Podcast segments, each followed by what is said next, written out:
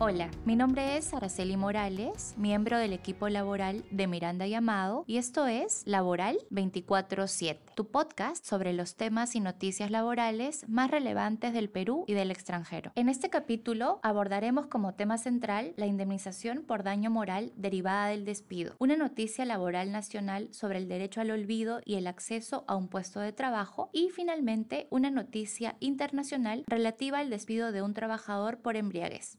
El tema central de este capítulo aborda la indemnización por daño moral derivada del despido. La normativa laboral y la jurisprudencia permiten que los trabajadores impugnen judicialmente su despido si consideran que éste no es conforme a los principios y normas legales. Según el tipo de despido acreditado, el juez podrá ordenar la reposición en el puesto de trabajo o la indemnización por despido arbitrario, prevista en la Ley de Productividad y Competitividad Laboral. Ahora bien, en las demandas de impugnación de despido, se ha vuelto usual que los trabajadores también soliciten al juez el otorgamiento de una indemnización por daño moral, la que sustentan indicando que el despido los ha impactado en su esfera personal. Pese a que la jurisprudencia laboral en esta materia no es uniforme, los jueces suelen indicar que el daño moral derivado de un despido se presenta cuando el cese ilegal del trabajador afecta su salud emocional y psicológica. Así, consideran que el empleo no solo representa una fuente de ingresos, sino sino también un medio de realización personal, por lo que el despido puede generar en la persona inestabilidad emocional, humillación, depresión, estrés o estigmatización. Tal es así que en los últimos años, varios jueces laborales, además de ordenar la reposición o el pago de una indemnización por despido arbitrario, han otorgado la indemnización por daño moral derivado de un despido ilegal, fundamentándose en la existencia de una afectación a la salud mental o emocional del trabajador. Estamos ante una materia que no tiene regulación expresa en las normas laborales, por lo que las normas civiles son de aplicación respecto de asuntos como la acreditación del daño y la atribución de este a una persona. No obstante, un número importante de sentencias evidencian que ante la existencia de un despido ilegal, los jueces consideran que corresponde automáticamente el otorgamiento de la indemnización por daño moral. Tampoco se evidencian criterios judiciales claros y coherentes para determinar el monto de la indemnización por daño moral ante el despido, lo que varía caso por caso. Algunos pronunciamientos pretenden delimitar la aplicación de indemnizaciones por daño moral para evitar su otorgamiento arbitrario. Por ejemplo, en recientes casaciones laborales, la Corte Suprema precisó que la indemnización contra el despido arbitrario prevista por ley es la única reparación por los daños patrimoniales y extrapatrimoniales derivados de este. Así, señala que la reparación económica solicitada por el daño moral ante el despido solo procede cuando el daño es un hecho extraordinario que fue generado por una conducta maliciosa del empleador que afecta la dignidad, honor o reputación del trabajador. Por lo indicado, estamos ante una materia que tiene respuestas muy variadas por parte de los jueces laborales y cuyos contenidos y límites se encuentran aún en construcción. Por ello, es importante que las organizaciones se anticipen y gestionen adecuadamente los procedimientos de cese de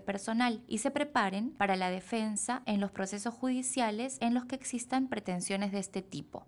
La noticia laboral del Perú trata de un reciente pronunciamiento del Tribunal Constitucional sobre el derecho al olvido, la autodeterminación informativa y el acceso a un puesto de trabajo. La sentencia resuelve el proceso de habeas data interpuesto por una persona que fue objeto de una investigación por tráfico ilícito de drogas, que finalmente fue archivada. Sin embargo, su información seguía figurando en el sistema informático de denuncias policiales, lo que le habría afectado su derecho al trabajo. En la sentencia, el Tribunal Constitucional aborda el derecho al olvido como una manifestación de la autodeterminación informativa. En virtud de tal derecho, se debe eliminar o suprimir la información personal contenida en sistemas informáticos, que debido a nuevas condiciones fácticas o jurídicas ya no es relevante y genera un perjuicio al titular de la información afectando derechos como el honor y buena reputación, la intimidad, entre otros derechos fundamentales. La sentencia añade que la información del sistema policial había perjudicado las expectativas laborales del demandante, ya que por determinadas valoraciones o estigmatizaciones sociales, las empresas no contrataban a esta persona luego de acceder a la información registrada. Considerando ello, el Tribunal Constitucional ordena, entre otros, el encriptamiento definitivo de la base de datos del sistema informático de denuncias policiales, así como la depuración de los datos personales del denunciante en dicho sistema. Esta novedosa sentencia sobre el derecho al olvido y la autodeterminación informativa es importante para evaluar el acceso y la gestión de datos personales de los trabajadores que realizan los empleadores en diversos procesos de gestión humana. Seguiremos atentos a próximos criterios para mantenerlos informados.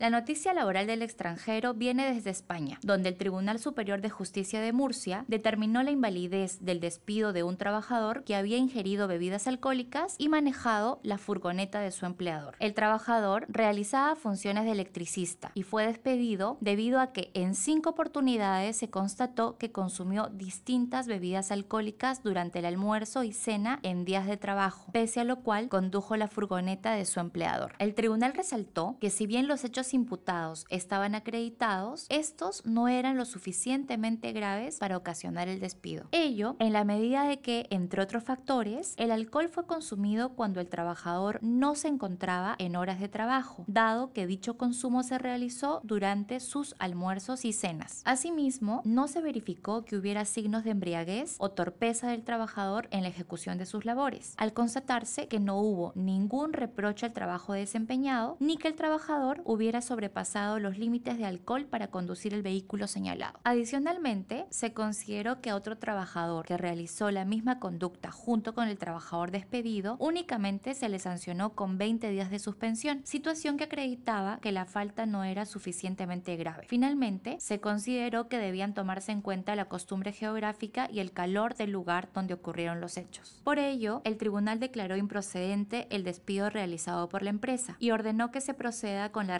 del trabajador en el empleo o el pago de una indemnización. En el Perú, la concurrencia reiterada en estado de embriaguez o bajo influencia de drogas, y aun cuando no sea reiterada, revierta una gravedad excepcional por las funciones desempeñadas, constituye falta grave que puede ser sancionada con el despido. ¿Cómo resolvería un juez un caso similar en nuestro país? ¿Sería razonable mantener el vínculo con un trabajador que realizó una conducta como la del presente caso? Sin duda, sería un caso para el debate. Gracias por escuchar este capítulo de Laboral 24/7. Si te gustó, por favor síguenos en Spotify o suscríbete en Apple Podcast. En el blog de Miranda Llamado podrás encontrar los links a las noticias laborales que hemos comentado. Finalmente, no te olvides de revisar nuestras alertas laborales y suscribirte a nuestro WhatsApp corporativo. Hasta la próxima.